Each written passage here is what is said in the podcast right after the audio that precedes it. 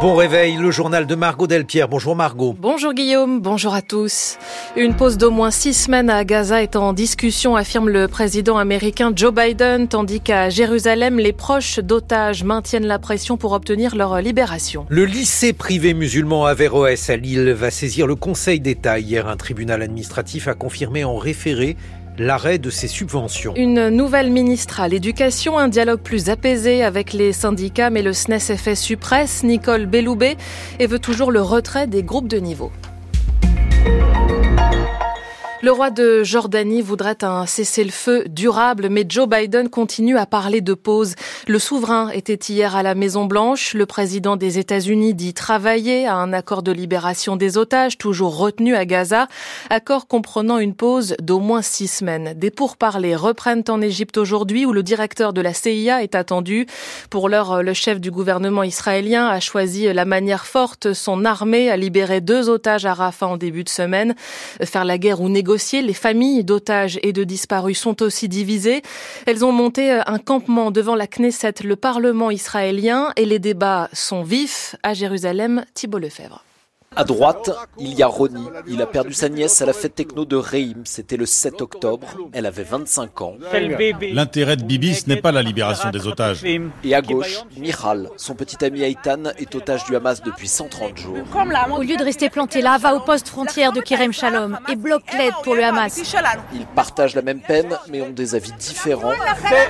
Michal veut que la guerre continue, même si Aïtan et d'autres otages pourraient ne pas survivre. Je suis ici aujourd'hui à la Knesset pour expliquer que seule la pression sur le Hamas fera revenir les otages. Et c'est ce qui s'est passé hier. Les deux otages ont été arrachés des mains du Hamas. Ronnie, lui, ne reverra jamais sa nièce, mais il continue de se battre pour les autres otages et puis contre Benjamin Netanyahou, qu'il accuse de continuer la guerre pour se maintenir au pouvoir et échapper à la justice. Ça fait quatre mois qu'on est en guerre et on est très heureux d'avoir réussi hier à libérer deux otages. Mais est-ce que plus de pression militaire pourra nous ramener les 134 restants Gadi Eisenkot l'a reconnu lui-même. Ils ne reviendront pas vivants si on continue comme ça. Gadi Eisenkot, membre du cabinet de guerre, il a perdu son fils et son neveu à Gaza.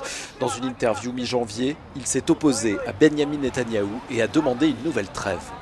Thibault Lefebvre, Paris a fait évacuer 42 personnes de la bande de Gaza, des ressortissants ou résidents français, des collaborateurs aussi de l'Institut français selon le ministère des Affaires étrangères. En tout, plus de 200 ont quitté l'enclave sur demande de la France. Une marche mais silencieuse cet après-midi à Dakar. Les Sénégalais sont appelés à défiler contre la prolongation du mandat de Macky Sall, le président. Cette marche aura lieu quatre jours après une contestation d'ampleur à travers le pays, réprimée par les forces de sécurité, trois personnes ont été tuées. 6h 33 sur France Culture, la suite du journal de Margot Delpierre. Il n'y aura pas de subvention pour le lycée Averroès de Lille à la rentrée 2024, en tout cas provisoirement. L'établissement privé musulman ouvert depuis 20 ans a vu ses recours rejetés hier soir devant la justice. Le tribunal administratif de Lille a confirmé la résiliation par la préfecture du Nord en décembre dernier du contrat qui liait le lycée à l'État. Les juges ont estimé que ce lycée avait effectivement manqué à ses obligations, Delphine Shields. Oui, le tribunal a retenu deux griefs pour motiver sa décision. D'une part, il retient que le lycée musulman s'est opposé sans motif suffisant au contrôle inopiné de son CDI, son centre de documentation, en juin 2022.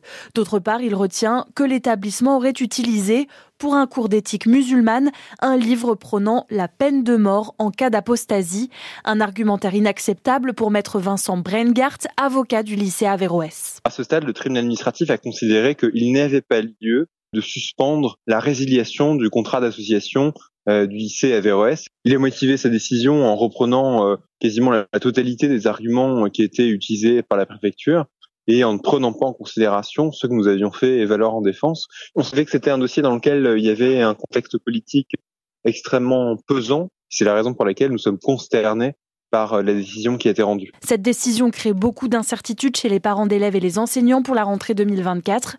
Mais ce n'est qu'une étape, a estimé la direction du lycée. L'établissement va saisir le Conseil d'État et espère une décision favorable avant la fin de l'année scolaire. La préfecture a de son côté, je cite, pris acte avec satisfaction de la décision qui conforte selon elle le respect des principes de la République. Les dossiers ne manquent pas sur le bureau de Nicole Belloubet, ancienne garde des Sceaux, désormais ministre de l'Éducation en remplacement d'Amélie Oudéa Castera. Premier déplacement dans sa nouvelle fonction hier dans un collège de Reims pour présenter une enquête sur le harcèlement scolaire. Il concerne plus d'un élève par classe en moyenne. Dans la foulée, elle a commencé à recevoir les syndicats. Certes, le dialogue s'est apaisé, mais le SNES-FSU l'a déjà prévenu.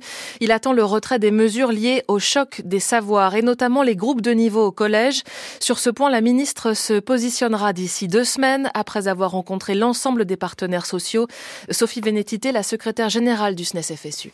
Nous, au SNES-FSU, on a été très clair avec la ministre. Euh, les groupes de niveau, euh, nous y sommes farouchement opposés parce qu'ils sont le symbole d'une école du tri social que nous refusons, parce qu'ils sont le symbole d'une forme de relégation des élèves les plus en difficulté euh, que nous ne pouvons pas accepter en tant qu'enseignants. Donc, on lui a répété ce message. On lui a dit que si elle publiait les textes groupes de niveau dans les prochains jours, alors qu'ils n'ont reçu aucune voix pour au Conseil supérieur de l'éducation, alors qu'ils ont mis dans la rue une bonne partie des collègues de collège, ça serait une immense provocation. Donc, nous, on lui a répété que ce qu'on souhaitait, c'était l'abandon des mesures choc des savoirs et particulièrement euh, l'abandon des mesures sur, euh, sur les groupes de niveau. Et ça, c'est un point sur lequel elle va devoir se positionner très vite. Quelque part, ça va être euh, son premier test. Mais ce qui va compter, ce sont les actes. Elle nous a donné rendez-vous d'ici une quinzaine de jours pour la décision qu'elle pourrait prendre. Toujours est-il que pour nous, d'ici 15 jours, il faut qu'elle annonce l'abandon des mesures choc de savoir et en particulier des groupes de niveau. Sophie Vénétité du SNES FSU avec Hakim Kasmi. Dix jours après la levée des blocages, le Premier ministre Gabriel Attal revoit aujourd'hui les représentants de la FNSEA et des jeunes agriculteurs. Ils auront ensuite rendez-vous la semaine prochaine avec Emmanuel Macron. Le président, lui, recevra demain la coordination rurale et la confédération paysanne. Les rencontres s'enchaînent avant le salon de l'agriculture à la fin du mois. On se souvient parmi les mesures annoncées pour calmer cette crise du plan éco-phyto. Il a été mis en pause. Il prévoyait de réduire l'usage des pesticides lors d'une réunion hier sur l'évaluation de ces derniers avec le ministère de l'Agriculture. Huit ONG environnementales ont claqué la porte. Les détails à suivre dans le journal de 7 heures. Météo France annonce une nouvelle perturbation avec de la pluie sur le nord-ouest aujourd'hui. Le temps sinon sera lumineux, ensoleillé, même dans une moitié sud-sud-est. 9 degrés cet après-midi à Metz, 10 à Paris et Tours, 14 à Montélimar et Toulouse, jusqu'à 19 degrés à Biarritz.